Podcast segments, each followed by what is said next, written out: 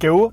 Bienvenidos a la mesa de mentores. En este capítulo mi invitada es Gaby Correa. Gaby es conferencista, es emprendedora y la razón por la cual yo la conocí originalmente es porque Gaby hace la herramienta de productividad, tipo, diseñó y produce la herramienta de productividad que yo más uso, que es el diario de productividad. Si tienen tiempo siguiéndome, escuchándome, saben lo profundamente exigente que soy con las cosas que consumo, las cosas que recomiendo, las herramientas que uso, la mayoría de las aplicaciones, la mayoría de los journals no pasan mi filtro. Y el diario de productividad sí lo hace. Eso me, me llamó la atención y me hizo pensar que Gaby efectivamente sabía lo que estaba haciendo y luego de haber tenido unas conversaciones iniciales y de haber sido público una de sus conferencias, confirmo absolutamente esas impresiones y recomiendo con los ojos cerrados a Gaby como consultora y además me parece como persona una persona extraordinaria a quien tener en mi vida y tuvimos una conversación increíble. De verdad disfruté infinitamente esta conversación, creo que puede ser extremadamente útil. Así que les recomiendo tenerla con, con cuaderno en la mano o escucharla varias veces y sé que puede ser para ustedes tan productiva, tan útil como para mí. Los dejo con Gaby. Alright, bienvenida Gaby. Hola Carlitos, ¿cómo estás? Excelente, ¿qué tal? Muy bien, feliz de que estés acá después de como Sí, tres sí, meses y medio pagando. De una persecución importante. No, no, persecución no, la verdad es que yo lo tenía súper presente y créeme que quería que pasara también. Ya, llamémoslo un coqueteo. Em, hay muchas, muchas líneas de conversación por las que pudiésemos irnos y yo, evidentemente, me interesa mucho. Me interesa hablar de productividad, me interesa, me interesa hablar de agradecimiento, me interesa hablar de lo sano que puede, la, la relación entre la- el bienestar personal y la productividad y la manera en que se desvirtúa y la manera en que se hace virtuosamente. Eh, pero antes de todas esas cosas, quiero preguntarte de dónde vienes. Ok, ¿de dónde vengo? Yeah. Bueno, la verdad es que vengo de, de varias cosas, pero digamos, ligado a mi emprendimiento, y esto es algo que es bastante público para quienes han asistido a mis conferencias, etc., eh, vengo de una historia familiar donde el tiempo eh, siempre fue inmensamente valorado, Ok. básicamente porque vengo de una familia inmensamente ocupada. Ya. Eh, yo esto lo he contado antes, pero básicamente mi mamá siempre trabajó muchísimo. Ok. Eh, trabajaba muchísimas horas, trabajaba para empresas transnacionales, con lo cual viajaba muchísimo. Eh, digamos que yo me crié con mi abuela Ok. Y con una señora de servicio. Eh, y aunque yo sé que yo estaba en la mente de mi mamá todo el tiempo, eh, la verdad es que la, mm, presencialmente ella estaba poco. Y eso me hizo desde muy chiquita valorar su presencia, uno, valorar eh, la presencia, que es distinto, o sea, estar Claro. presente Sí, en el momento. como- Exacto. Y valorar el invertir tiempo en el otro, sea para estar, o sea para ayudarlo, o sea para gestionar eh, algo que necesite, que era algo que mi mamá trataba de hacer de manera incesante a través de ella, a través de sus secretarias, a través de etcétera.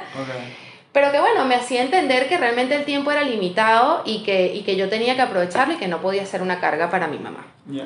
Eh, entonces, bueno, eso realmente yo lo, lo menciono mucho porque sí siento que fue a través del miedo, es decir, mal canalizado, entre comillas, Claro.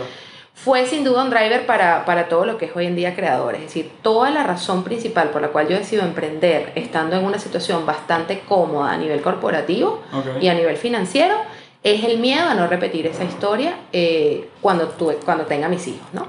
Entonces, eh, sí es verdad que yo siempre sentía que, que podía dar más, siempre fui una persona bastante proactiva, con muchas ideas que a veces sentía un poquito frustradas en el mundo corporativo, pero la verdad es que la, la razón principal por la cual yo decido emprender es ese miedo a no repetir esa, esa historia de no tener tiempo para, para estar con mis hijos, ¿no? Entonces, bueno, de ahí vengo, pero también vengo de una familia como muy encouraging a nivel de, de salir adelante, de superarte. Por ejemplo, yo siempre recuerdo una frase de mi mamá eh, que siento que me la creí y me la quiero seguir creyendo, y es que siempre me decía, tú eres brillante. Ok. Y lo menciono porque quizás es una palabra que no usamos tanto, el ser brillante. Es como, y es, algo, es una frase muy particular de mi mamá, o sea, que mis hijas son brillantes. Y eso siento que yo de alguna manera me lo creí, ¿no? Y bueno, eso te ayuda a setear estándares que hagan coincidir tus resultados con tu creencia de que eres brillante. Ok. Entonces cuando, cuando tenemos buenas creencias y tratamos de hacer match del estándar con, con esa creencia, pues entonces los resultados suelen ser, eh, para bien y para mal, ¿no? Suelen hacer, hacer, mm, hacer sentido con eso que te estás diciendo. Y es algo, una de las cosas que yo explico mucho cuando voy a empresas y cuando hablo a nivel corporativo, pero es eso, es cuidar qué es lo que te estás diciendo a ti mismo sobre lo que es posible para ti, porque realmente los resultados no empiezan desde la capacidad, sino desde la creencia. Entonces, bueno, vengo como de esas dos vertientes. Creencias, estándares, resultados, trifecta, poderosa, importante, em, que ya nos acabas de decir de una creencia muy empoderante que te, que te inculcaron desde chiquita y que de alguna manera te ha potenciado a creer en tu propio potencial, eh, redundancia. ¿Qué creencias has instalado más conscientemente de grande que tú dices, mira, yo necesito agregar esto o cambiar esto en mi mente y te ha funcionado muy bien? Bueno, te voy a decir una que con la cual estoy luchando y sigo luchando y que todavía no tengo 100% integrada, pero quizás es la que tengo más intencional en este momento. Okay y es la creencia de que los grandes resultados involucran grandes esfuerzos. Ok. Yo vengo de una familia de inmigrantes, mis abuelos eh, vinieron de la posguerra española, y la verdad es que yo siento que en general eh, fue una generación que tuvo que trabajar muy duro a nivel físico, es decir, llegaron sin nada a hacer, digamos, oficios, porque además no tenían formación académica, y eh, surgieron de cero después de haberlo perdido todo, bueno, no, no haberlo perdido todo porque no venían, mis abuelos en particular, no venían de una de una infancia pues muy pujante en España, la verdad es que no era que tenían demasiado, pero lo que hubiesen tenido lo perdieron. Llegaron aquí de cero, levantaron todo, em, pues construyeron eh, cierto patrimonio, avanzaron, le dieron una muchísima mejor vida a sus hijas de lo que ellos tuvieron y luego, pues producto de toda la crisis venezolana, volvieron de alguna manera, entre comillas, a perder bastante, o por lo menos a congelar bastante. Y luego de pasar 70 años en Venezuela, vuelven a España. Ah, wow. A, no digamos a reconstruir, porque bueno, ya mis abuelos, bueno, mi abuelo falleció, mi abuela tiene 86 años, pero sí a, bueno, a volver a una España totalmente distinta y a recomenzar, ¿no? Entonces a mí esa, esa historia me hace reflexionar mucho, uno, de cómo nosotros vemos la historia larga y la verdad es que es corta. Porque fíjate que, a ver, España estaba en la nada, quizás nosotros en nuestra generación ni siquiera se lo logra imaginar. Claro. Porque no vivimos la Segunda Guerra Mundial. Sí. Tampoco vivimos la Guerra Española, la Guerra Civil Española y dejaron un país literalmente en el suelo. O sea, que nosotros en Venezuela, que creemos que estamos mal, no hay comparación. O sea, no, no crecía la comida porque la tierra estaba literalmente devastada. O sea, no, ni, siquiera era, ni siquiera era tierra fértil. Em, eh, ellos vienen a Venezuela, pasa todo lo que pasa acá, eh, lo que te acabo de contar, y vuelven a una España totalmente distinta, que además tú vas a Madrid y lo ves súper cosmopolita y tal, y ellos son las mismas personas. Claro. ¿Me explico? Entonces es como que, wow, o sea, como un país se, se acaba y se reconstruye y una misma persona es capaz de presenciarlo y ser protagonista. Entonces eso a mí me, me, llama la atención. Entonces, bueno, una de las creencias que, que heredo de esa historia de familiar, que quizás es compartida también por varios que quizás estén escuchando esta conversación, es eh, esa creencia de que hay que esforzarse demasiado, para ganarse las cosas, de que hay que ahorrar todo lo que ganas para eventualmente, si te vuelves a quedar sin nada, tener de qué vivir. Eh, es como, bueno, todo tiempo pasado fue mejor y tenemos que prepararnos para las vacas flacas. Ese tipo de creencias están muy aferradas en mi familia. Entonces, bueno, yo creo que estoy como en un punto medio porque también me ha tocado entender que parte de, hay cierta también como sabiduría en esas creencias y no vienen de la nada. Claro. Al mismo tiempo, sí estoy tratando de tener una mejor relación con el esfuerzo, por ejemplo. O sea, no, eh, conectarme más con el avance, que es algo que creo firmemente, conectarme más con el avance que con el hacer. entender que incluso cuando estamos en momentos de mayor fluidez, incluso de menos trabajo y de menos presión, vienen muchas veces no solo las mejores ideas, sino además las mejores relaciones, las mejores eh, oportunidades, decisiones como más, más intuitivas y menos reactivas. Sí, que, Entonces, bueno. yo diría que, el resultado, A ver, el resultado necesariamente tiene cierta proporcionalidad, sobre todo el esfuerzo acumulado. O sea, preparación, años, décadas de trabajo, de, de, lo que tú quieras. Pero lo primero que decías era no siempre el resultado es proporcional directamente al esfuerzo. Y es verdad que, sobre todo si haces, que es algo que yo intento trabajar mucho en mis clientes, el tema de la intensidad versus la consistencia. O sea, qué bueno que puedas hacer buenos sprints, qué bueno que puedas lanzarte mucha intensidad en un momento dado y, y eso no está mal per se. Pero la consistencia es lo que te va a valer más a lo largo de meses, semanas, años y sobre todo décadas. Pero sí es verdad, y sobre todo en una economía como la nuestra, que tiene tantas, tantas herramientas exponenciales, tanto yo puedo poner una cosa ahorita y llegarle a mil, diez mil, cien mil, cien millones de personas, que el resultado no es proporcional al esfuerzo. O sea, una cosa de, de, 6 horas de trabajo te puede dar mucho más resultados que una de 60 o de 600. Sí, 100%. Hay veces que te tomas semanas o meses armar una presentación y, y, luego hay otras que literal te estás bañando y te viene la idea y haces el slide en un minuto y medio. O sea, Totalmente. Pero llevado eso como a proyectos y sobre todo a proyectos de vida, mm.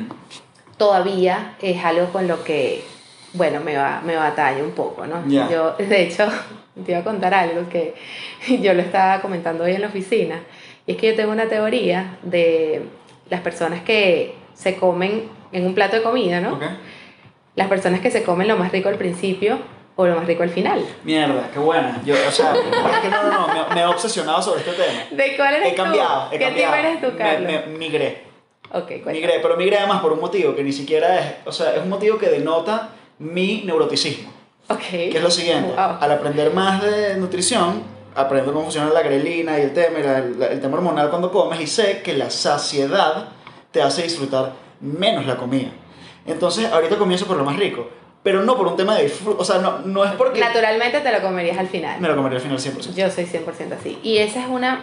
Yo tengo una teoría que algún día me voy a hacer millonaria con, esta, con este análisis que pretendo desarrollar de manera intencional. No, de verdad. le he dado vueltas y lo he investigado en bastante El efecto bocado. Es, eh, bueno, que yo sí siento que como, como nos aproximamos al plato de comida de manera natural, es también como afrontamos la vida. Estoy 100% de acuerdo. Las personas que se comen lo más rico primero son personas que suelen vivir más el momento, que, que se dan rewards o, o recompensas más rápido, es más como esta tendencia de solo vives una vez, tal, disfrutan como más, mientras que quienes lo comemos al final, pues tendemos a exigirnos más, a retrasar más la recompensa, a esperar todo, déjame que llegue hasta allá y entonces voy a ser feliz y cosas así, ¿no? Sí, sí, me Sin irnos a los extremos, eh, yo creo firmemente en eso. Valido tu teoría 100%. Pero es interesante porque, por ejemplo, uno de, las, de, de, los estudios que más ha sido como citado y recitado en temas de desarrollo personal, yo gesticulo con las manos y la gente no me ve, yo estoy haciendo comillas con mis manos, ¿ok? Este, es el tema del marshmallow effect, ¿sabes? La, la, que además esto es un, o sea, si no han visto el video, por favor veanlo, busca The Marshmallow Test en YouTube. Okay. Y son los niñitos que los ponen en la ah, cámara, que te comes o no te comes el, el, marshmallow. Y dicen, mira, si no te lo comes en 5 minutos te doy dos. Pero si te lo comes... Que no es el de los chocolaticos también que les dan y la mamá le decía, ya vengo. Eso, no te comes el chocolate. Sí, originalmente era con marshmallows, pero lo han hecho con 3.000 cosas, chocolate, lo, que sea. es muy cómico los videos porque están los niños sufriendo, ¿no? Es un tema de, de fuerza de voluntad pero le han hecho follow-up y que si 20 años después los resultados de vida de los chamos que se aguantaron son mucho mejores, o sea, menos adicciones, más, mejores SATs, más, mejores trabajos, etc. ¿no? Y yo me metí eso en la cabeza muy temprano, pero sí hay, eh, sí hay un componente de, yo esta mañana estaba con Mike y hablábamos de merecimiento, ¿no?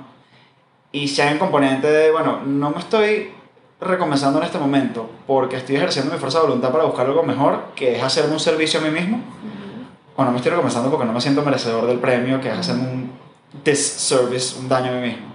Y yo juego a la cuerda floja con esa, o sea, yo salto la cuerda entre esa línea para adelante y para atrás, ¿sabes? Para adelante y para atrás. Ah, yo creo que tampoco hay respuestas definitivas cuando se trata de eso. Yo creo que vivimos en un constante, es igual con el tema del balance, o sea, al final hay como una línea media y luego el balance, yo sí siento que hay momentos donde nos desbalanceamos de manera intencional porque estás sacando un proyecto que te interesa muchísimo, entonces te vas más allá en la línea del trabajo y luego entonces a nivel familiar estás como un poquito más desbalanceado o a nivel personal, rutinas, etc. Eh, yo creo que la clave es no irte tan lejos que pierdas el centro y no irte tan lejos por tanto tiempo que no sepas cómo volver. Yo creo que ahí está, yo creo que el, el- el problema no está en decidir desbalancearnos. Ya. Yo creo que el problema está en ir calibrando cuán lejos te vas y cuánto dura eso- esa lejanía, cuánto dura ese, ese camino lejos. A mí hay una pregunta que me ha sido muy útil para mí, para mis amigos y para algunos de mis clientes, que es quién está tomando la decisión. Y muchas veces la respuesta es yo, sí o no, ok, yo, fino, ¿cuál yo? ¿Cuál parte de yo?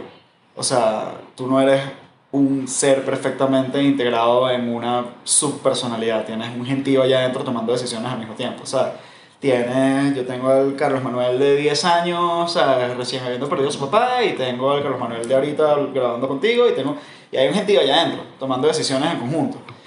Y de repente la persona que está decidiendo desbalancearse, desbalancearse conscientemente en pro de lo profesional en ese momento, sí lo está haciendo desde su yo más maduro e integrado, diciendo, sí, esta es una decisión consciente que no viene desde una carencia, sino desde un sueño y una ambición. Que bien. Pero la misma decisión la podrías estar tomando desde una profunda inseguridad y un querer tapar con logros externos tu falta de, de, de valor, de sensación de valor interno. Y nunca es, no es un switch, nunca es uno u otro. Hay porcentajes, ¿no? Hay como, hay, hay, hay- hay un continuo, pero a mí me parece súper útil preguntarte, ah, pero ¿quién está tomando la decisión? ¿O quién está tomando la mayoría de la decisión? No, mira, bro, en verdad ahorita está tomando la decisión el yo inseguro. Bueno, ok, ¿qué harías distinto si estuvieses tomando desde tu seguro? Bueno, coño, de repente lo haría de esta manera de esta otra. O sea, creo que es interesante por- por- porque lo mismo que estás haciendo lo pudieses estar haciendo por dos motivos profundamente distintos y te va a generar resultados distintos, sobre todo internos. Sí. Sí, estoy de acuerdo contigo y de hecho una de las cosas que más quizás he estado investigando o que me ha mantenido como, como interesada. Últimamente tiene que ver justamente con esas tres personas, que quizás son más, dependiendo de la teoría que uses, pero como tres mujeres que conviven dentro de toda mujer, hablando de las mujeres, ¿no? Eh, que es el tema que quizás más conozco, que es la niña, la mujer y la sabia. Entonces, en el fondo, todo nuestro camino como mujeres es para encontrar a la sabia.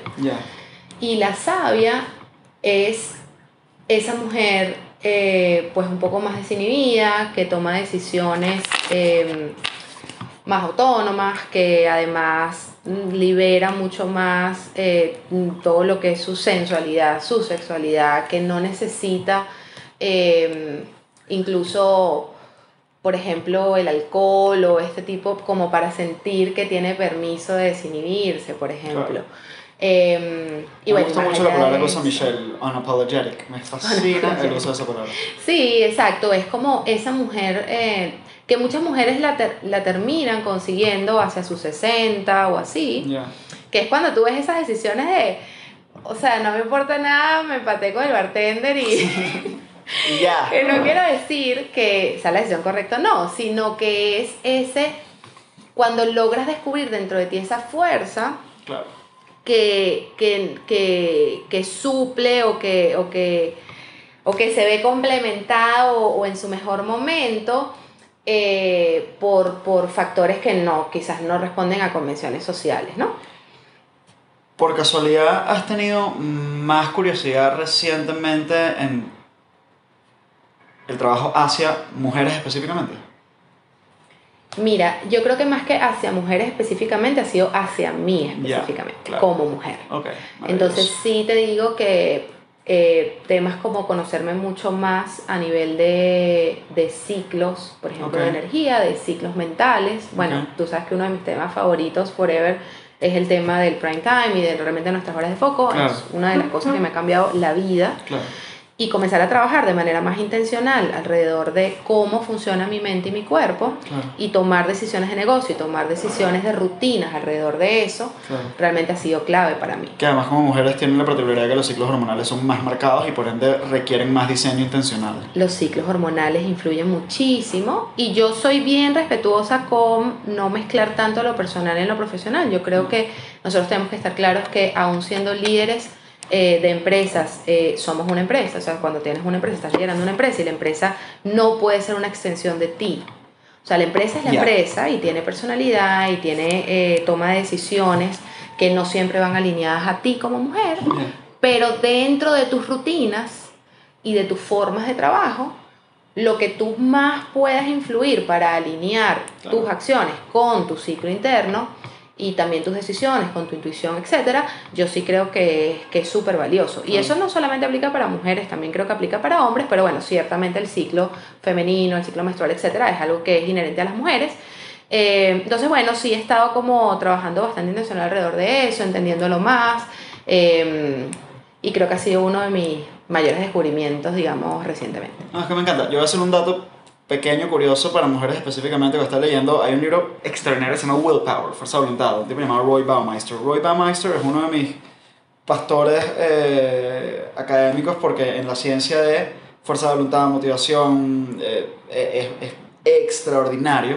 O sea, un tipo que tiene unos estudios increíbles y que la mayoría, o sea, la mayoría no, muchos de los estudios que tú lees citados en otros libros son de él. Es un grandfather de la ciencia. Y una cosa que leí en Willpower es, por ejemplo, un tema de esto de diseñar conscientemente para esos ciclos de cualquier tipo. En mi caso te hablaba del tema de la cafeína, que yo mi ciclo diario con la cafeína hoy en día lo tengo pero afinadito al pelo y funciona. Eh, son tres tazas y son una alrededor de las 8 o 9 de la mañana, otra más cerca al mediodía, 10 y media, 11 y otra justo antes de las 2 de la tarde, 1 y media. Y ya, esas son las dosis y esos son los momentos y es increíble. Bueno, Pero para bueno. que tengan contexto, Carlos estaba impresionado que yo a las 5 y media de la tarde, para grabar este podcast, me serví una taza de café. Sí. Normal, le Sí. pregunté si él No quería No y me dijo, café después de las 3 de la tarde, no los. Gaby, yo tengo mis dosis perfectamente medidas y yo, bueno, ahora no sé si tomarme el café porque Yo claramente soy obsesivo, eso se nota. Pero bueno, el punto, el punto que iba es que leyendo Baumeister es un hecho ineludible que el 90%, 99% de las mujeres, es- cuando están en los días de su ciclo menstrual, cuando están en la menstruación, tienen una baja de fuerza de voluntad importante. Y uno de los componentes de fuerza de voluntad importante es el nivel de glucosa en la sangre. Entonces, el viejo, el viejo remedio de, bueno, siempre tengo un chocolate en la mano, no es exactamente mentira. Hay fuentes de glucosa más saludables que un chocolate con azúcar de mentira y tal. Podrías tener frutas siempre en la mano, lo que sea.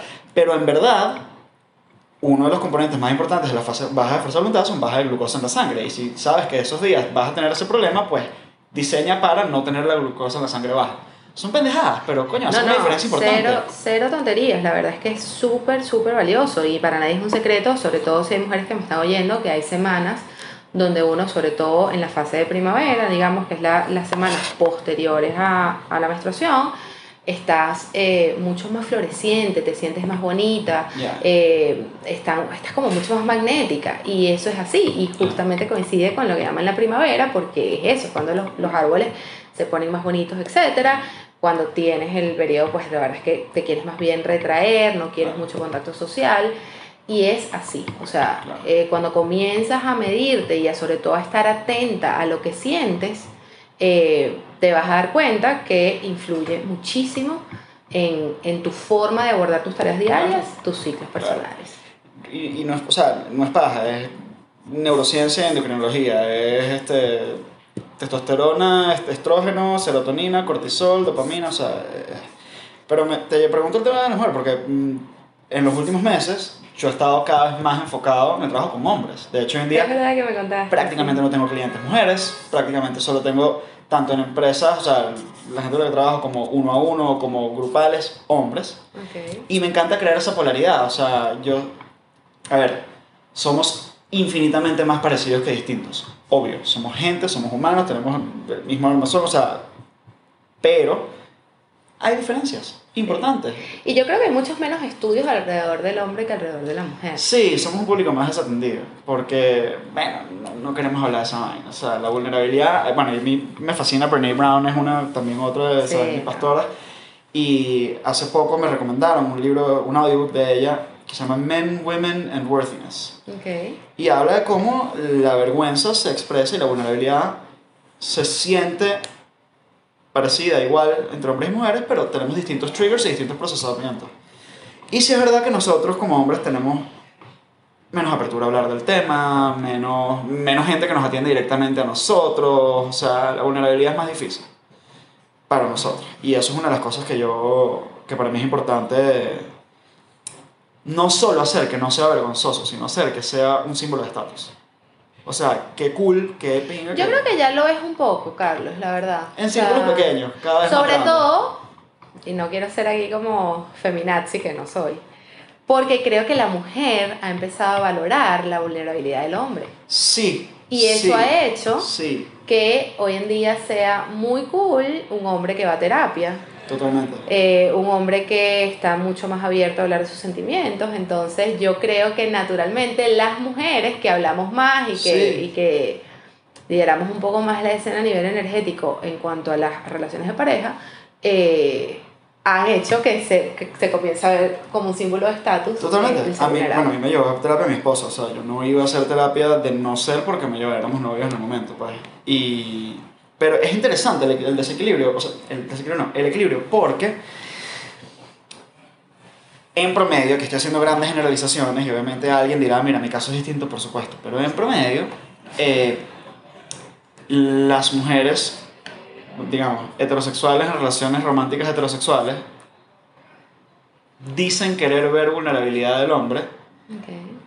pero cuando ven, vamos a llamarlo, esto no es terminología oficial, yo estoy aquí inventando, estoy aquí improvisando con términos, pero llamémoslo fragilidad o vulnerabilidad frágil, no les gusta. Y la reacción es, es instintiva. O sea, cuando el, el hombre está broken down, llorando, no sé qué voy a hacer, hay una reacción casi de, de disgust, de disgusto. Y es, es inevitable. Entonces, si hay algo que, que encontrar, que es dificilísimo, súper retador para nosotros, entre poder decir, sí mostrarme vulnerable, sí hablar de mis sentimientos, sí poder poner mis sentimientos en la mesa, pero al mismo tiempo mantener esa solidez de, pero no es que todo se está acabando. Eso no significa no poder decir tengo miedo, pero sí es una confianza casi espiritual de decir, mira, la vaina está muy jodida, pero, pero yo puedo, pero se va a poder. Y es claro, o sea, yo lo digo habiéndome mil y un veces broken down por completo frente, frente a Irene, o frente a algunas amigas, pero sobre todo frente a Irene, frente a, a mi esposa. Broken down por completo. Yo siento que ahí hay una teoría que a mí me gusta muchísimo. Hay un libro que habla sobre el tema y que se los recomiendo full, que se llama The Bingo Theory. ¿Ok? Bingo. Bingo, sí. Ok. Y es justamente alrededor de la energía masculina y la energía femenina. Ok. Y cómo el desbalance de cualquiera de los dos, seas hombre o seas mujer, eh, afecta, afecta al final eh, tu forma de relacionarte.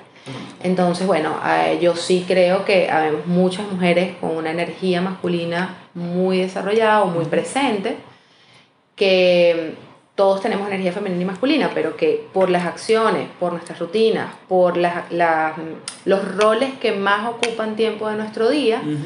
Son roles que desarrollan más y estimulan la energía masculina y eso hace que cuando te enfrentas a un hombre con una energía femenina muy desarrollada, entonces hay como un desbalance de lo que debería ser la energía natural, que es que el hombre tenga más energía masculina y la mujer tenga más energía femenina. Te lo entiendo como no tienes idea. Entonces, eh, yo creo que tiene que haber un esfuerzo mutuo por balancear esas energías, es decir, por Totalmente. conectarte con rutinas que desarrollen y que estimulen tu energía femenina siendo mujer, y el hombre Totalmente. por eh, pues mantener también en balance su energía masculina y su energía Y femenina. en ese sentido, yo últimamente estaba trabajando por primera vez grupalmente con hombres. Solo trabajamos entre hombres. Y una de las primeras personas que entró en un grupo me decía, ¿por qué? Si más bien cuando estamos hablando de cosas más emocionales o más, ¿sabes? Las mujeres son mucho mejores para eso. Y mi respuesta en ese momento fue, aguántate que vas a ver por qué. Y lo que pasó en las primeras sesiones fue que él exactamente vio por qué. Porque el tipo de vulnerabilidad que uno puede tener como hombre, solo entre hombres, es valiosísima y necesaria. Porque no tienes ese miedo de decepcionar, dejar. Y el punto que voy es que los hombres necesitamos espacios entre solo hombres y necesitamos espacios con mujeres. Las mujeres necesitan espacios entre solo mujeres y necesitan espacios con hombres. Y yo me di cuenta, por lo menos en mi vida, que yo había perdido por completo los espacios con solo hombres. Yo estoy en un colegio de hombres, tengo un grupo de amigos a quienes adoro con mi alma, que lamentablemente, bueno, la mayoría no viven aquí eh, ya, pero que tenemos muchos espacios entre hombres, jugando fútbol, eh, viendo fútbol, jugué- jugando dominó, lo que sea, pero nosotros y hablamos nuestras cosas entre hombres. Los hombres necesitamos esos espacios. Entre solo hombres, sobre todo cuando hay confianza. Todos, porque sabes que, Carlos, hay algo muy importante en las relaciones y es la necesidad de liberar carga, de soltar carga fuera de la relación. Y eso pasa incluso a nivel eléctrico. Mm. Es decir, las grandes plantas eléctricas llegan a un punto que literalmente se apagan, liberan carga para seguir funcionando. Entonces, muchas veces, eh, sobre todo con el paso del tiempo, nuestras relaciones se vuelven nuestra pareja. Entonces, todo pasa entre la pareja. Lo Ujú. bueno, lo malo, lo que, lo que me pasó, lo que no me pasó, lo que... Y no soltamos carga afuera. Y nuestras relaciones grupales se vuelven entre parejas. Entonces, También. o sea, las mujeres necesitan espacio entre solo mujeres. Los hombres necesitamos espacio entre solo hombres. Y no nos damos cuenta lo perdemos. Y no nos damos cuenta. Y de repente cuando decimos, ah, mira, esto es lo que está pasando. Entonces tú ves, la gente comienza a montar bici en montaña, los hombres, en nuestro caso, mis amigos, mis clientes, etc. A jugar pádel, a lo que sea, lo que sea, con tal de estar dos horas con puro tipo. Y si es un pursuit físico, tiene el, el extra agregado de que, pues, adrenalina, coñazo, vaina, sueltas, energía física también. Pero bueno, te dije que podíamos irnos en tangentes locas y efectivamente, y efectivamente eso fue lo que pasó. Efectivamente eso fue lo que pasó, pero hay una pregunta que tenía preparada para ti que es, ok, ¿qué te tiene curiosa últimamente? Bueno, ahí nos seguiríamos yendo por la tangente, pero la verdad es que, mm, a ver, me tiene curiosa dos cosas. La verdad es que hay una que sí es como más de negocios, me tiene muy curiosa aprender más e ir más a fondo en el tema finanzas. Ok. Eh, de hecho, es una de, mis de mis metas de este año es eh, poder perfilar un poco más eh, una maestría alrededor del tema financiero. Porque no solamente por, por llevar mejor las finanzas, o eh, etcétera, porque la verdad es que nosotros hemos tenido pues apoyos importantes alrededor de eso en creadores, pero sobre todo eh, todo este tema de, oye, ¿qué hacer con el profit? ¿Cuál es la manera más inteligente de invertir el profit cuando eres empresa? Cómo eh, diferenciar tu cuenta corriente de gastos con lo que puede ser una cuenta de ahorros de negocio. Em, cómo hacer mejores proyecciones, eh, sobre todo nosotros que trabajamos con ciclos de inventario, Claro. Bueno, ni hablar ya del tema de impuestos, etcétera, que es como más obvio, ¿no? Y, y es- además es contable. Pero sí siento que eh, me está llamando mucho, mucho la atención el tema finanzas, entenderlo más, que era, era como un área que, que yo siempre había como evitado un poco, es como que yo me dedico a producir Claro. y alguien más que cuide los números. Eh, la verdad es que me estoy metiendo bastante de lleno en el tema y me interesa aprender más. Ok. Eh, y lo otro es mucho más, eh, digamos, holístico. Ok. Eh, tiene un poquito que ver con esto que te hablaba de la niña, la mujer, la sabia, pero eh, he estado pues bastante metida en todo el tema de, eh, bueno, constelaciones familiares tengo bastante tiempo. Ah, sí. Sí, Yo me hice es- la primera hace muy poco. ¿Sí? Me, la- me recomendó una consteladora Ligia Velázquez, me recomendó Ok. una, una consteladora y fue una experiencia wild, ¿Hiciste constelaciones grupales o privadas? privada. Ok. Eh, Tienes que hacerla grupal. Fue una vaina muy loca. Fue una vaina muy loca y hubo unos efectos interesantes. Y yo luego, como resultado de eso, hice un ritual más loco todavía este, que tuvo unos efectos muy interesantes. De ayahuasca. No, no, no, no. En algún momento, proba- ayahuasca sería el último psicodélico que probaría porque es el más fuerte y el menos estudiado. A mí el tema de terapia psicodélica es algo que me tiene muchos años ya muy curioso, que indudablemente voy a probar en algún momento, pero comenzaría con psilocibina o LSD porque están mucho más estudiados, son sustancias más no. controladas. Sí, ya he hecho ayahuasca. Es ¿Ah, sí? interesante, sí. ¿Sí? Eh, para mí fue muy interesante. Ok. Y una de las cosas más interesantes para mí de la ayahuasca fue la manera tan distinta como cada quien lo vive. Pero estamos hablando de microdosis, o estamos hablando de dosis completa, experiencia de una noche. tal? Experiencia una Ah, noche ok, tal. ok, ok, ok. completo, completo, fully. Eh, bueno, yo en general soy muy curiosa y en general le tengo como poco miedo a esas cosas porque yo soy poco viciosa, eso sí. Y yo creo que esa es otra de las cosas que tengo que agradecer a mi mamá. Ok. Mi mamá es fumadora, toda la vida lo ha sido, y yo rechazo por completo las adicciones a lo que sea. Ya. Eh, al cigarro, por supuesto, pero también al alcohol, etc. Entonces, como que no le tengo tanto miedo a probar, porque sé que es poco probable que me quede pegada por literalmente un, un, un dolor muy de mi niña. Claro. ¿no? No, a mí me pasa lo mismo con el cigarro. Y los, y los psicodélicos no son adictivos químicamente, pues, pero... Bueno, hay gente que se queda pegada. Claro. Eh, Claro, pero esa dependencia es completamente psicológica, no, no es química. pues. Ok, vale, yo no, no, no tenía tanta información, Carlos. Pero, eh, ok, lo que te quería contar es que sí, eh, a nivel de constelaciones, lo, yo llevo ya bastante tiempo que las he experimentado, además no existe una experiencia igual a vivir una constelación grupal. Ok.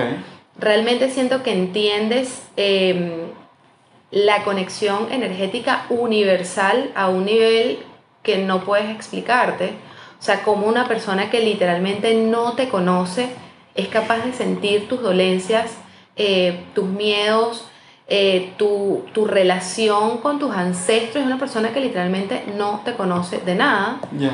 Cuando está bien hecha, por supuesto. Me imagino que cada quien ha tenido experiencias distintas, pero en mi caso, tanto mi constelación como constelación de otros, de las cuales yo fui parte, fue impresionante y realmente me hizo entender que a nivel energético eh, es- somos parte de un universo que, que, que está más interconectado de las, de las relaciones que logramos ver de manera consciente. O sea, es increíble cómo existe efectivamente una energía universal que todos logramos sentir cuando, te, cuando estás en el espacio correcto para eso. Entonces, desde ese punto de vista, siento que me, me hizo ver el mundo distinto. Wow. Y luego, bueno, a nivel personal también, creo que es una experiencia muy bonita, muy, como muy eh, eye-opening, o sea, que realmente es como muy reveladora. Ok. No, no todas las sesiones son súper reveladoras, pero, pero sí. Y luego, eh, más recientemente, eh, hice otra terapia que se llama reconstructivas Ok. eh, que bueno, trabaja con un tema pisadas, que, que... Y además quiero recomendar, la verdad es que me encantaría recomendar públicamente a, a la persona con la que lo he trabajado porque creo que le puede servir a más personas. Se llama Carola Castillo. Ok. Eh, la pueden seguir en Instagram y si conectas, pues. eh, la verdad es que me parece que es una persona muy, muy, muy, eh, digamos, conectada a, a nivel, o sea, que logra dar en el punto de una manera muy fácil. Me encantó su estilo, o sea, en verdad, eh, súper recomendada. Y bueno, en general, eh, a nivel de, de consteladora también quiero muchísimo a la persona con la que me he constelado, ¿no? Entonces, bueno, creo que estoy bastante curioso también en ese tema. Eso al final es un tema que la curiosidad es bastante limitada. ¿En qué sentido? Que eso es algo que te haces una vez y no es que puedes seguir hurgando allí mucho. Son como terapias que son bien in and out, igual que considero la ayahuasca. Sí. Pero bueno, yo sí creo que todo lo que nos ayude a reconectar hacia atrás, puntos hacia atrás, para tomar decisiones hacia adelante, eh, es súper valioso. Y yo soy curiosísima con eso de dónde vengo, eh, por qué he tomado las decisiones que he tomado, eh, cuáles son las cargas buenas también que traigo de, de mis ancestros, cuáles son los miedos, historias familiares que quizás ni siquiera conoces, porque son esas cosas y dices, pero ¿cómo yo no sé esto? Ya.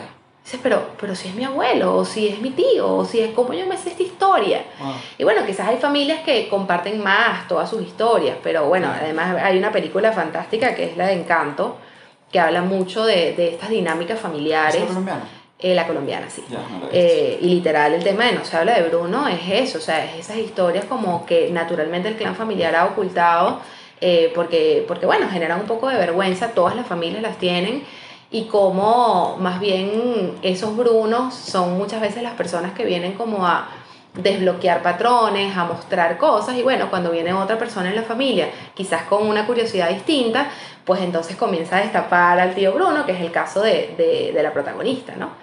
Eh, y es como que ya va, a mí esto no me cuadra, a mí esto no me cuadra, a mí esto tampoco me cuadra. Yo estoy escuchando que aquí atrás de la pared hay algo y es el tío Bruno. Ah, wow.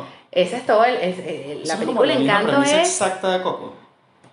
No, Coco es... eh, Coco es como honrar a, A los muertos. a los muertos y Coco tiene mucho que ver con... eh, sí, como, como al final tú solamente, tú no olvidas cuando mueres, o sea que la- el alma no, no, no muere cuando muere la persona física, sino cuando mueren los recuerdos de, de su clan, ¿no? Y esto tiene otro... otro... Esto tiene más que ver con las dinámicas familiares, eh, con, sí, con patrones y con, con historias que quizás no se cuentan mucho, no por mal, sino porque, bueno, no entraban quizás en, en el orgullo familiar, eh, pero bueno, siempre de, de- de- de cada tanto tiempo viene alguna persona a eh, retar un poquito Claro. esa, esas realidades, a hurgar un poquito más, a desbloquear quizás algún que otro patrón a través de sus acciones, de su vida.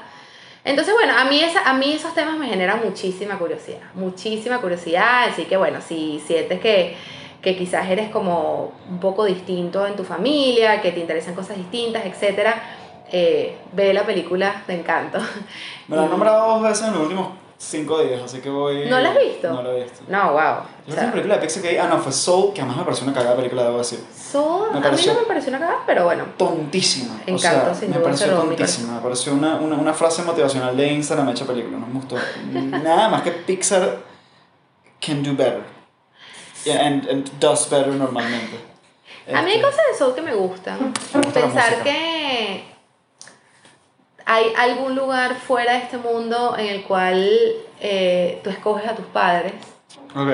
Eso me parece Eso es lindo. bonito, eso es bonito. Eh, sí, creo que hay, que hay, y bueno, todo el tema de la reencarnación, etc. Me gustó burda la música, obviamente, el jazz y tal, todo, pero... Eh, Bueno, súper tangente otra vez, pero me pero preguntaste que me tenía curioso y sin duda de encanto... ese tema me, me wow, tiene años que me Yo- mantiene curioso. Yo tengo como una suerte de villano en mi cabeza, de- ya que estamos en películas de Pixar, como una suerte de villano en mi cabeza que, que creo que es posible que sea un villano que compartamos. Y es, es un constructo, una creencia, ¿no? Pero yo lo llamaría en este momento como, como arquetipo o avatar, entre comillas, la tía. Voy a explicar por qué me refiero a la tía. La tía es esa persona, y la llamo la tía porque todo el mundo tiene esa tía o, o ha conocido a esa tía, Ok. que se atraganta de libros de autoayuda.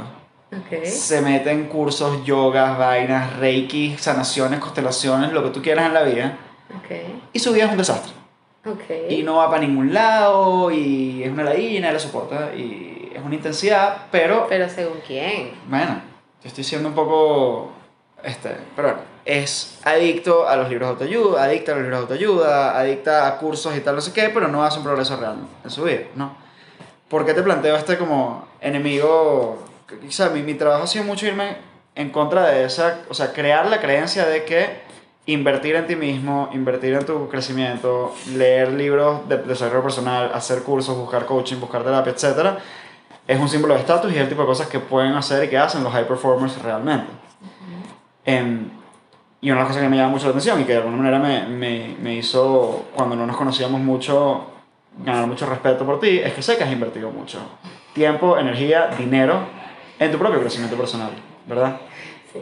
Y mi pregunta para ti es, ok, ¿cómo, qué hace la diferencia entre la persona que sí está dispuesta a invertir tiempo, energía, dinero y no ve resultados o no hace cambios realmente, versus, sí, voy a invertir este tiempo, voy a invertir este dinero, voy a esta energía en estos libros, en estos cursos, en estos coaching, en estos acompañamientos, pero porque voy a generar esos resultados y efectivamente luego voy y los genero y hago un progreso personal, profesional, empresarial, etc.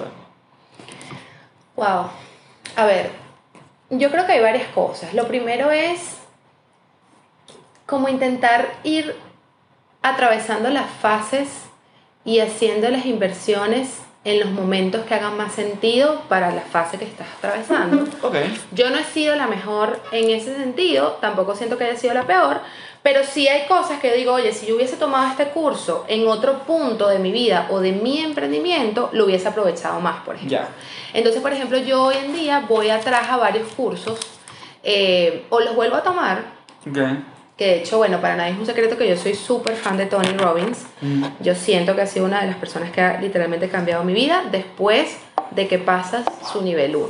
Yo Bueno, sí creo que Tony es de esas personas que, que vas descubriendo en la medida que realmente inviertes más en él. El vocabulario de creencias, estándares, resultados es un vocabulario absolutamente de Tony Robbins. Este, No lo dudo, es parte de mí.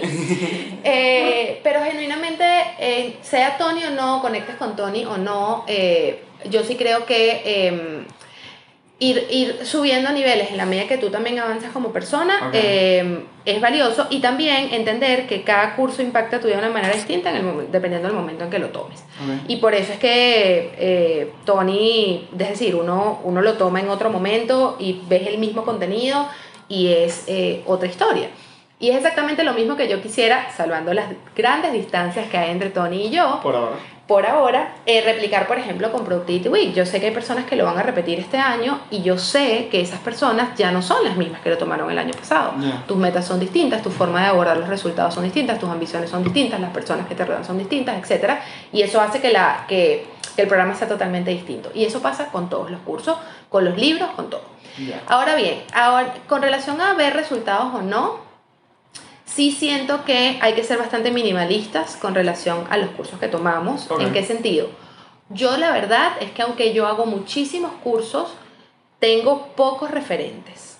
Es decir, yo te pudiera decir cuatro eh, que son referentes, referentes, referentes para mí y Ah. voy a ellos una y otra vez. Tony siendo uno. Tony siendo uno, Daniel Pink, Uf. es otro. Mimi y Alex Icon, que quizás son muy poco conocidos para muchos, pero además lo digo abiertamente, son los dueños del principal benchmark de creadores, que es Intelligent Change. Ok. Eh, es una empresa eh, británica eh, que son los creadores del Five Minute Journal, que es un Mm, journal ya, ya, ya, ya, ya. de autoayuda que tiene muchos años en el mercado cuyas diferencias con el diario de agradecimiento son grandes y estoy feliz de que así sean, pero sin duda son unos benchmarks y lo siguen siendo, entonces son personas, eh, es decir, he seguido su vida muy de cerca eh, desde hace muchos años. Y eh, otra de esas referentes para mí es Michelle Obama, es una persona que admiro, no necesariamente a nivel de negocios, porque quizás ella ha sido menos... es decir, su carrera no ha sido a nivel de, de- de emprendimiento, ha sido una carrera totalmente distinta, pero sí la admiro mucho eh, como mujer, como líder, como pareja también. Ok. Eh, entonces, bueno, la verdad es que seguido, trato de seguir su vida bastante de cerca. Entonces, a ver, pudiera sumar algunos más a la lista, pero estos cuatro son unos go-to, o sea, no existe que saquen algo y yo no me entere. Wow. Es Esos una son, super pero ya te digo, o sea, no lleno ni una mano. Eh, y luego tengo alguno que otro por ahí más a nivel de entretenimiento, etc. Pero bueno, eh, pocos referentes más profundos creo que también es clave y es algo que yo he usado Claro. en mi vida. Claro. Eh, yo de Tony he hecho todo. ok. ¿Me explico? Pero a lo mejor podría haber hecho, podría haber metido la el mismo dinero en muchos otros. Sí. Ok, pero entonces en ese sentido sí he ido como más al fondo que a la transversal. Em, Creo, creo que es acertado de tu parte hacerlo así. O sea, está muy cool abrir mucho la red en, en- en etapas iniciales. O sea, etapas iniciales no solo me refiero de ti de, de tu proyecto, sino etapas iniciales de la información de esa persona. Sí, una vez que descubres pocos, a alguien pues. con, con quien tú conectas, eh, sí, me gusta ir eh, bastante a fondo, ¿no?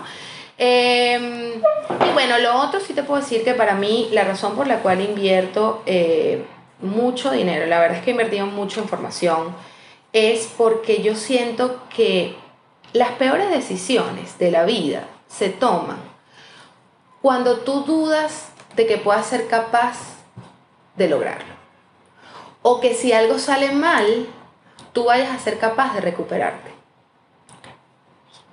Voy a hacer una pequeña pausa. Ese es el soundbite con el que voy a abrir el capítulo, quiero que sepas, por eso estuvo muy, muy brutal. Expande, por favor. Ok, cuando tú dudas de que seas capaz de hacer algo o que si eso que haces, aunque lo logres, sale mal, seas capaz de recuperarte, tú tomas decisiones mucho más comedidas, tomas decisiones mucho más desde el miedo.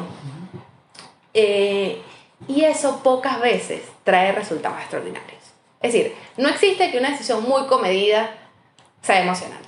O sea, es como que son, son antítesis. O sea, no, si yo te cuento algo, no, Carlos, déjame intentar. Yo estoy tratando de lanzar mi emprendimiento. Vamos a ver. Yo voy a pedir 10 unidades y ver si se vende. Y bueno, si no, tranquilo, yo tengo aquí mi reserva de dinero. para- Eso yo te lo cuento y tú dices, bueno, sí, creo que va a traer algo y lo va a vender. O sea, no te generó ninguna emoción. No, en absoluto. Que yo te diga, Carlos, No, que la de tengo 100 dólares y es todo lo que tengo. En si no vida. lo vendo, no como mañana. Yo estoy vendiendo esto, ¿me lo compras? Bueno, sí, probablemente. Claro, porque quieres que coma mañana, ¿verdad? Claro. Pero salvando las distancias del chiste, yo me he esforzado mucho, sobre todo porque no vengo de una familia empresaria ni una familia de emprendedores. Mi familia siempre ha trabajado para el mundo corporativo, entonces yo he tenido que desarrollar mi relación con la incertidumbre. Lo cual es inherente al emprendimiento. Claro. Es decir, pretender buscar la estabilidad siendo emprendedor es una carrera directa a la frustración. Entonces, en función de eso, de convivir mejor con la incertidumbre, yo he decidido como cubrirme las espaldas a nivel de creencias y a nivel de formación. Ok. Entonces, pase lo que pase, yo confío plenamente en que tengo las herramientas interiores para volver a comenzar. I'll figure it out. De alguna u otra manera, por algún otro lado, pero Total. está increíble. Yo recientemente comencé a estudiar un poquito más confidence, confianza como, como tema, ¿no? Eh, precisamente por este trabajo más masculino, tal, etc. Y una de las primeras cosas que me encontré en, en el newsletter de Mark Manson, Mark Manson, eh, autor de un, un libro en particular que es The Subtle Art of Not Giving a Fuck. Ah, sí, claro, lo leí. Él leyó, vendió 14 millones de unidades, o sea, nadie lee esa cantidad. Nadie Yo leí el libro, pero claramente no me acordaba del autor. Yo tengo muy poca memoria, que lo sepas. Nadie, nadie, nadie vende esa cantidad de libros, pero a mí lo que me parece interesante es que el tipo en verdad piensa muy bien, lee muy bien, o sea, me, me gusta mucho leerlo, me gusta y su- sus resúmenes y sus quotes. Y el principio fun- fundamental, que obviamente no es una idea original suya, pero que es una recopilación interesante, es la confianza no tiene nada que ver con tu seguridad del éxito, tiene que ver con tu relación del fracaso. Lo está diciendo, o sea, es muy probable que lo logre, pero en la poca probabilidad de que fracase, I'll be fine. Nadie se va a morir, no va a pasar nada. Este, Y esa tranquilidad interior te da un nivel de, sí, como de, de sosiego, de paz que no se compara con nada. Es como, y si un día no estoy bien, voy a buscar las herramientas para estar. O sea, es como que vas a estar bien, claro, porque, porque tienes esa determinación de que vas a estar bien. totalmente. Totalmente. En ese sentido, ¿tienes algún fracaso o aparente fracaso favorito? Fracaso que te digas, coño, es- este pelón o este fracaso, esto fue. Sin duda, lo Ah. conté en el Fuck Up Nights cuando Ok. fui invitada. Ok. Hablando de Mimi Alex, que casualmente los, los mencioné hace un ratico, eh, yo cuando empecé con, este, con el emprendimiento, con creadores, eh, para mí mi, mi paso más seguro era, ya yo usaba, yo venía usando tanto el 5 Minute Journal como el Productivity Journal, que Productivity Planner, que es el, el diario de productividad de ellos, que tienen muchos años usándolo, de hecho fue gran inspiración para mí porque yo tenía muchos años usándolo y cuando yo comencé a hacer la ingeniería reversa de que me había funcionado, dije, bueno, la verdad es que yo tengo eh, bastante tiempo usando, usando este journal, cómo lo hago mejor, cómo lo hago distinto, cómo le incorporo eh, lo que siento que le falta, ¿no? Entonces en ese momento para mí, que tenía tanto tiempo usándolo, yo había querido mucho poder recomendárselo a otras personas, pero no hablaba inglés, además, bueno, no, no me gusta físicamente, honestamente no me gusta. Ok. Yo me acuerdo que mi primera, como primera decisión, en esa, en esa época nosotros nos íbamos a, de viaje a Positano, por, influidos por ellos, ellos no me conocen de nada, pero yo los seguía muchísimo por su canal de YouTube, etc. En ese momento compartían mucho más de lo que comparten ahorita. Y yo me acuerdo que yo reservé en la posada que nos quedamos por ellos. Wow. Entonces luego de que ya habíamos reservado, que además hay que reservar como con un año de anticipación, bueno, todo, todo un protocolo, eh, yo me entero que ellos van a estar en Positano en esa posada como dos semanas después de que nosotros íbamos. Y yo decido en ese viaje dejarles una carta donde yo les contaba, bueno, lo mucho que habían impactado en mi vida, lo mucho o lo muy útil que había sido el Productivity eh, Journal, el Productivity Planner para mí, y que si ellos estarían interesados en sacarlo en español, o sea, es decir, en, en, en tenerme a mí como partner para lanzarlo en el mercado latinoamericano. Qué brutal. Y yo les dejé mi carta. Después de eso, yo, bueno, les hice como follow-up por DM de Instagram. Literal, ay, recibieron la carta, sí. Me respondieron literal, eh, sí, Gaby, la recibimos, pero nada más. Ok. Y yo, bueno, nada, este, no, no pasó, no les interesa o X. Yo me vengo a Venezuela, sigo trabajando en mi, en mi proyecto. En ese momento ya me pongo más en serio a desarrollar el diario de productividad, etcétera, tal. Y un día recibo un correo, aproximadamente seis meses después. eh, Yo tengo todo ese histórico hasta de fotos y todo, que lo, lo, lo hice como el research para eh, el Fuck Up Nights. Cuando me llega el email diciendo que estaban lanzando el Five Minute Journal en español Wow. literal, yo dije, no puedo creer que les di la idea a mi competencia. Claro. literal fue así, porque Yo no, a ver, nunca lo supe a ciencia cierta, pero yo sí creo que esa carta y el timing en el cual se dieron las cosas, justo seis meses después, más o menos el tiempo que tú te demoras eh, desarrollando un producto o tal, no dudo que a lo mejor hubiese estado en el, en el pipeline eventualmente sacar un producto en español, pero yo sí creo que esa carta les dio el, el... Y yo dije, wow, no puedo creer que propicié mi propia competencia en español. Claro. Pero después de eso entendí que fue un gran regalo porque el no haber logrado esa representación o ser simplemente un, un, distribuidor de ellos acá o etcétera, me hizo formarme demasiado en el tema de productividad. Y ahí es donde hice todas las certificaciones. Pero dije, si yo voy a tener un diario de productividad, yo necesito tener, digamos, lo, la, la, la, formación y las certificaciones que me avalen. Entonces, bueno, ahí es donde me certifico con, con Francisco Chirilo, con David Allen, empiezo a estudiar mucho el tema y es lo que hoy por hoy me permite hacer muchísimo más que solo los diarios, es decir, las asesorías, las conferencias. Eh, y la verdad es que agradezco demasiado que haya sido así, porque a lo mejor yo estaría simplemente vendiendo el 5 Minute Journal en español en librerías acá. Exacto. Entonces, bueno, es esos fracasos que, que al final, nada, son un regalo. ¿Qué tanto una certificación de Francesco Chirilo? O sea, para a, quienes no sepan, este es el tipo que crea el, el, método Pomodoro, método Pomodoro, palabras más, palabras menos, momentos, periodos de tiempo de trabajo enfocado, periodos de tiempo de descanso, este, timer, etc. Muy, muy útil, una de las herramientas que yo más uso y que más he recomendado desde hace mucho tiempo. Pero ¿qué tanto más profundidad tiene el método? No, sí, tiene bastante más... Eh, a ver, eh, no creo que haga falta tanto a menos que efectivamente estés dedicado al tema. Pero bueno, sí habla mucho de eh, los mecanismos de captura, ah, va mucho más a fondo en la efectividad de los descansos, eh, va mucho más a fondo en la ciencia detrás de los 25 minutos. bueno, creo que, a ver, no me arrepiento de haberlo hecho. creo que me dio conocimientos que, que digamos, me, me, permiten recomendar y explicar la técnica eh, con más propiedad. No siento que sea el nivel de especificidad y de profundidad que necesita una persona simplemente para hacer uso de la técnica. Ya.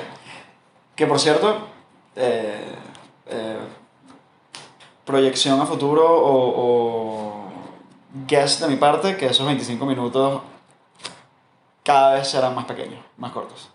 O sea, nuestra, nuestra span de atención global en un mundo tiktokizado la gente, oh, y, ahí es interesante porque más bien he escuchado a neurocientíficos distintos últimamente hablar de spans de trabajo de 90 minutos, que es algo muy viejo. Científicamente la tendencia para quien usa la técnica es que los 25 minutos se expandan, no a que se reduzcan. Sí, lo he visto un poquito, pero yo creo que... Incluso a mí me pasa, ¿sabes? Ya yo estoy más o menos alrededor de los 45. Yo creo que esa muestra... O sea, que son muestras muy específicas, o sea, y estoy aquí haciendo un guess, o sea, no, esto no tengo ningún tipo de basamento científico para decirlo pero creo que la técnica Pomodoro va a evolucionar hacia sprints más cortos y no más largos. Esa es mi, mi proyección a futuro. Este, 20 minutos, 15 minutos, a mí 20 minutos me funcionan muy muy bien, a pesar de que me gusta 25 y me gusta más también, pero 20 minutos me funciona muy muy bien. Una compra de 100 dólares o menos que haya impactado más positivamente tu vida en los últimos 6 meses. Esto lo hablamos justo antes. Carlos, bueno, no, te, te, contaba que la verdad es que esa pregunta me puso a pensar. Eh, y te podría decir que, bueno, es algo que, que un poco hemos hablado, eh, pero creo que no me ha costado nada y a la vez me ha costado miles de dólares. Y es justamente ese tema de integrar cada vez más mi, mis rutinas a, a mi autoconocimiento. Okay. es que me ha cambiado la vida totalmente, la forma en cómo tomo decisiones, la forma en cómo transcurren mis días, la forma como decido alocar mis tareas, distinto a como lo hacía antes. O sea, yo antes era primero lo primero, tengo que salir de esto, ahora lo hago con muchísima más calma, entiendo cuál es la tarea que tiene que ir en el prime time, qué tareas dejo para la tarde, con la certeza de que las voy a hacer, pero las voy a hacer en la hora que las tengo que hacer, no simplemente por esa ansiedad de tachar o de responderle a alguien.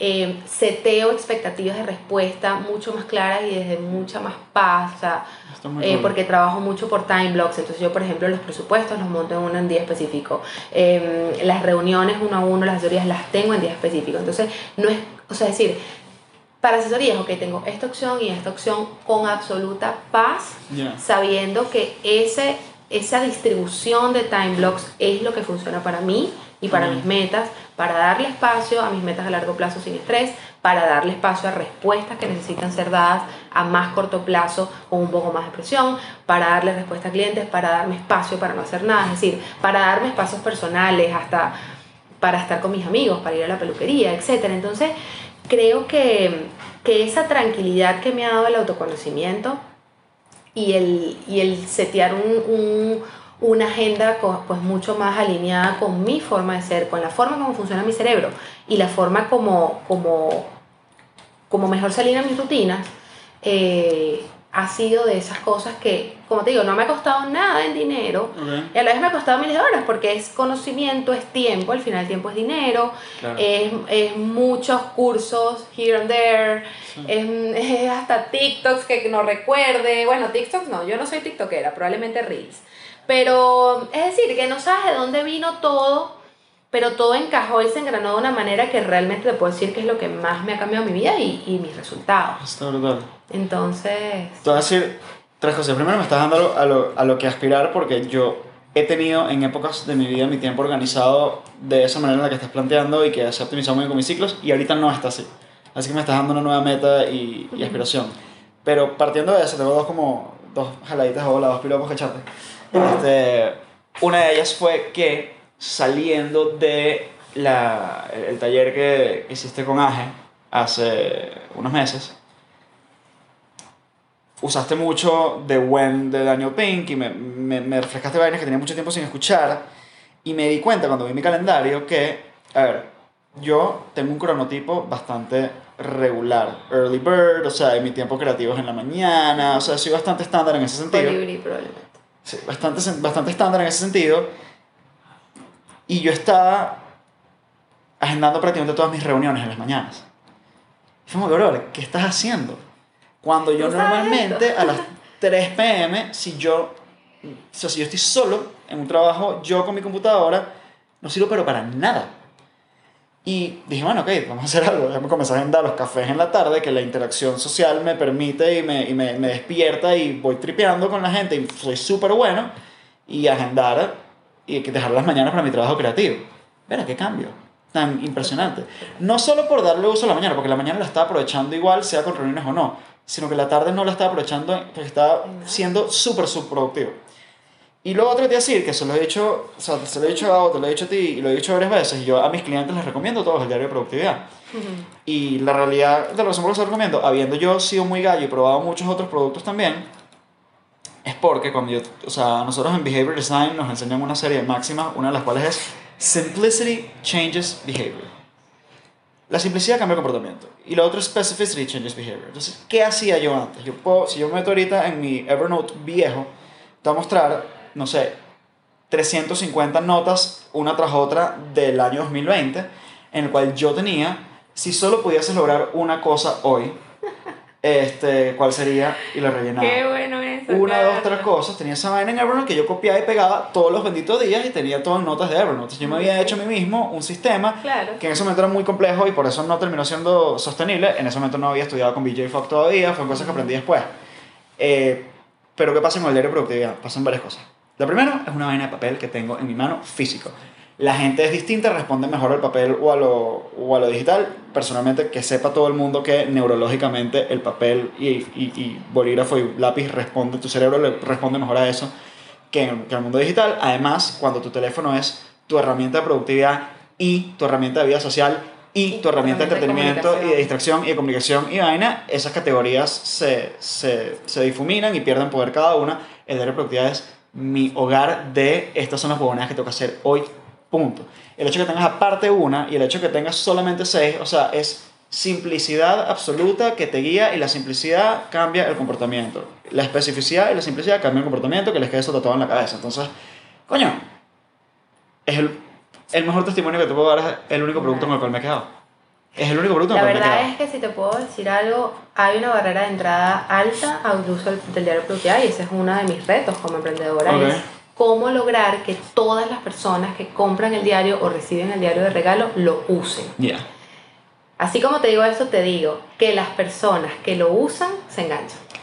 Es decir, los que realmente me dicen, Gaby, empecé a el eso todos los días, no existe manera que puedan usar después otros días. Claro.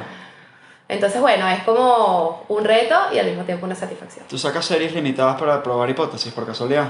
Eh, no. Si sacas una de cuántas unidades sea fosforescente, tipo anaranjado fosforescente, una vaina que sea imposible tipo de no el ver. cover. O sea, que el cover sea un color muy brillante, un anaranjado ultra brillante, una Ok, ilustración, Para usarlo más. porque la gente no lo va, no lo va a no ver. No lo va a no ver. Oh, La vaina wow. va a ser... Bueno, sí te puedo decir que el negro fue un boom. O sea, de hecho, estamos agotados del ¿Sí? negro. Sí. eh, El negro está soldado. Entiendo. No tengo ni yo, que sepas. Claro, pero el Tiene negro- Lorenzo Mendoza, si pasaste por la oficina verás que un día reservado para él cuando venga a la oficina y quiera uno y no le puedo decir que no. Esa es una de mis teorías, ¿sabes? Que Ya. yo siempre le decía que me acuerdo cuando principio decía, no, ya vendimos todo. Y yo decía, Gaby, nunca puedes vender todo. Y yo, ¿por qué? Porque si llega Lorenzo Mendoza a la oficina y te pide un diario, tú no le puedes decir que no tienes. Y yo, "Oh, es verdad. y a partir de ahí, Está bueno. y además le pongo nombre. Está muy y bueno. yo sé que él va a venir un día. Está muy bueno. Pero el punto es que no tengo ni para mí. No, el negro está brutal, pero lo que quiero decir es que si lo agarré de Sí, sí, entrada es que no me recuerdo usarlo, tengo que una vaina que. Porque el negro se puede perder. Una vaina naranjada fosforescente, amarilla fosforescente no se pierde. Sí, te llama más la Te atención. llaman así. Ok. Pero bueno, son mis, mis behavior design kit toolkit. Bueno, la verdad es que la razón por la cual es blanco y negro, y te voy a decir por qué, que nuestro, la forma como nosotros definimos eh, nuestra marca, eh, digamos a nivel como de diseño y de visual, es que está pensada, literalmente así como te voy a decir, para un ejecutivo cool. Ok, me encanta. Es decir, una persona que es joven, que le gusta ser eh, seria, elegante, pero que a la vez no quiere ser el típica persona con un diario negro de cuero con el, el año así en box. Yo te digo, yo me siento en. Te sientes un ejecutivo cool. Me siento ensocado o me siento en lo que sea, mi computadora, un cuadernito y mi área que ahí, que todo el mundo lo vea foto. Y la gente me pregunta y le digo, esta vaina es Me arrechísima, o sea, Me encanta. Y además no sabes la cantidad de fotos me mandan que si de oficina, gente que nos conoce, a lo mejor lo tiene nombre. Ay, mira. Y de verdad que se ve tan lindo. no, no, es así, es así, es muy cool, es muy, muy cool, pero, a ver, la única razón por la cual yo recomiendo una cosa es porque funciona, o sea, más nada, Gracias, pues, Carlos. y funciona, funciona muy bien, y para mis clientes ha funcionado, o sea, eh, sí, este... Si estuviese sola en una isla desierta por un año, ¿qué tres cosas te llevaría? Yo hago esta pregunta en tres variables distintas. Una son tres cosas, punto. Otras son tres libros y otras son tres discos. Puedes responder cualquiera o cualquier combinación de ellas que quieras. Ok. Ok. Me llevaría. Es un año que voy a estar en la año. isla. Un año, isla desierta, solita. Ok, me llevaría. Diario de agradecimiento. Ok. Voy a tener que llevarme dos, porque me van a durar un año, ¿verdad? Pero bueno, vamos a suponer que cuenta como una. Sobre todo porque la verdad es que para mí aprovechar ese tiempo para la colección personal va a ser lo máximo. Eh, no hay nada que nos impulse más que vivir conectados y en el flow que realmente nuestro, nuestro ser interior sabe que es lo mejor. Y eso lo logras a través de espacios personales. Entonces eso no lo comprometería por nada del mundo. Me llevaría un cuaderno en blanco Brutal. porque para mí escribir, o sea, sé que me van a venir demasiadas ideas y aprovecharía ese tiempo para diseñar cursos, para hacer mi plan de vida, para lo que sea, un cuaderno y además de hojas blancas. Brutal. Y lo tercero que me llevaría, creo que me llevaría un libro que me encanta, Ok. que se llama Big Magic, De Elizabeth de Gilbert. Elizabeth Gilbert. Es un libro súper sencillo. Yo sé que tal vez no es el libro más inteligente que yo pueda recomendar. He leído otros más profundos. Pero ese libro es tan sencillo y tan lindo a la vez. Te quita, sobre todo para los que somos como high achievers. Mm. Yo siento que le quita mucho peso al querer materializar todo, porque es que el otro lo va a lograr primero, porque es que el, el otro me va a copiar la idea. Estas personas que tienen como esa, ese pensamiento de que no voy a contar nada hasta que se me dé, porque entonces me lo va a copiar. Entender que las ideas son del universo. Y te puedo decir que ese fue el libro que yo pudiera, si yo pudiera a- como que attach, a adjuntarle a un libro el lanzamiento de creadores sería a Brutal. Magic. Por eso lo recomiendo mucho, lo regalo mucho, porque siento que me dio esa tranquilidad de, oye, las ideas son del universo. Si viene a ti es porque tú en algún punto tienes la capacidad de hacer la realidad, si no, no hubiese venido a ti. Y también es totalmente válido decidir no materializarla en este momento y dejarla ir desde la tranquilidad de que muy probablemente otra persona la va a materializar y estar en paz con eso. Sí, yo puedo decir lo mismo de, de mi cuenta de Instagram. O sea, humildemente ya son que 44 mil personas pendientes de las vainas que uno dice de hábitos y tal. Y yo estaba en Bélgica, Ujú, el viaje que fuimos a casarnos, Irán y yo. ok. Y fuimos a visitar a un amigo que teníamos muchos años sin ver. Este es un tipo que literalmente lo dejamos de ver porque se fue a vivir a la selva. Ok. O sea, él se fue con un viaje de Moon a Bogotá y al final del viaje de Moon, que estaba con Irene, le dijo, por favor llévale a unos amigos, le dijo, por favor llévale mi pasaporte a mi mamá, me voy para la selva. Y se fue para la selva, a vivir en el Amazonas. Y reapareció y terminó trabajando en una chocolatería en Bélgica. En Bueno, un buen país para trabajar en una chocolatería. Sí, claro. Y fuimos a visitarlo. Te puedes imaginar el tipo de personaje de quien estamos hablando. Más, él era una de las personas más brillantes con quien yo había conversado en mi vida. Y me regaló Big Magic en ese viaje. Oh, wow. Y me lo llevé y yo llegué y la verdad es que yo comencé seriamente a hacer este proceso de creación de contenido y cursos y tal eh, dos o tres, tres o cuatro meses después de ese viaje, eh, habiendo leído Big Magic y fue por eso, así que podemos Bueno, yo creo compartir que lo voy a releer y todo. La verdad es que desde aquel momento no lo leí más, ya hace Yo tampoco, años. y puede valer mucho la pena. Y puede valer mucho la pena. No. Pero es brutal. y Bueno, vamos a además, empezar un book club de dos. Yeah. Además, probablemente la, la probabilidad de que alguien escuchando este podcast sea, hasta este punto sea muy perfeccionista es muy alta. Y este es un libro muy bueno para tu relación con el perfeccionismo. Excelente. Bajar la ansiedad creativa, o sea, muy liberador. No, ese es liberador, esa es la palabra. Hay algo, o sea, más allá de que obviamente pudiésemos hacer 10 capítulos de 5 horas cada uno, pero, meanwhile, hay algo que te debería haber preguntado y no te he preguntado. Porque te debería preguntar, todavía no se ha acabado el tiempo. Este. Mira, Carlos, la- creo que lo dije antes, nada, nada, nada tiene que pasar. O sea, a ver, yo estoy súper contenta con lo que he compartido y también con, con esta conversación así súper, súper genuina, eh, natural. Me fascina. Y me encanta que además habla- hayamos hablado mucho más de otros temas que de productividad. Normalmente siempre me entrevistan para hablar de productividad y es como muy enfocado. Cuando es la radio Gaby son 8 minutos y entonces tú Yo no tengo paciencia vaina, No tengo paciencia. Bueno, yo vengo de trabajar en televisión, con lo cual entiendo el poder de los minutos y, y estoy bien con eso. Pero, pero bueno, este es otro formato y lo, lo valoro muchísimo. Eh, y además que somos amigos y creo que hay una admiración mutua muy linda y eso me encanta. Mi última pregunta. Si puedes poner una valla gigante en algún lugar del mundo que todo el mundo va a leer esa valla, ¿qué diría la valla?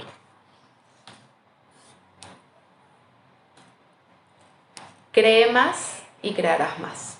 Maravilloso. Gaby, thank you, thank you, thank you. Gracias, Carlitos, te quiero. mucho. Y a ti.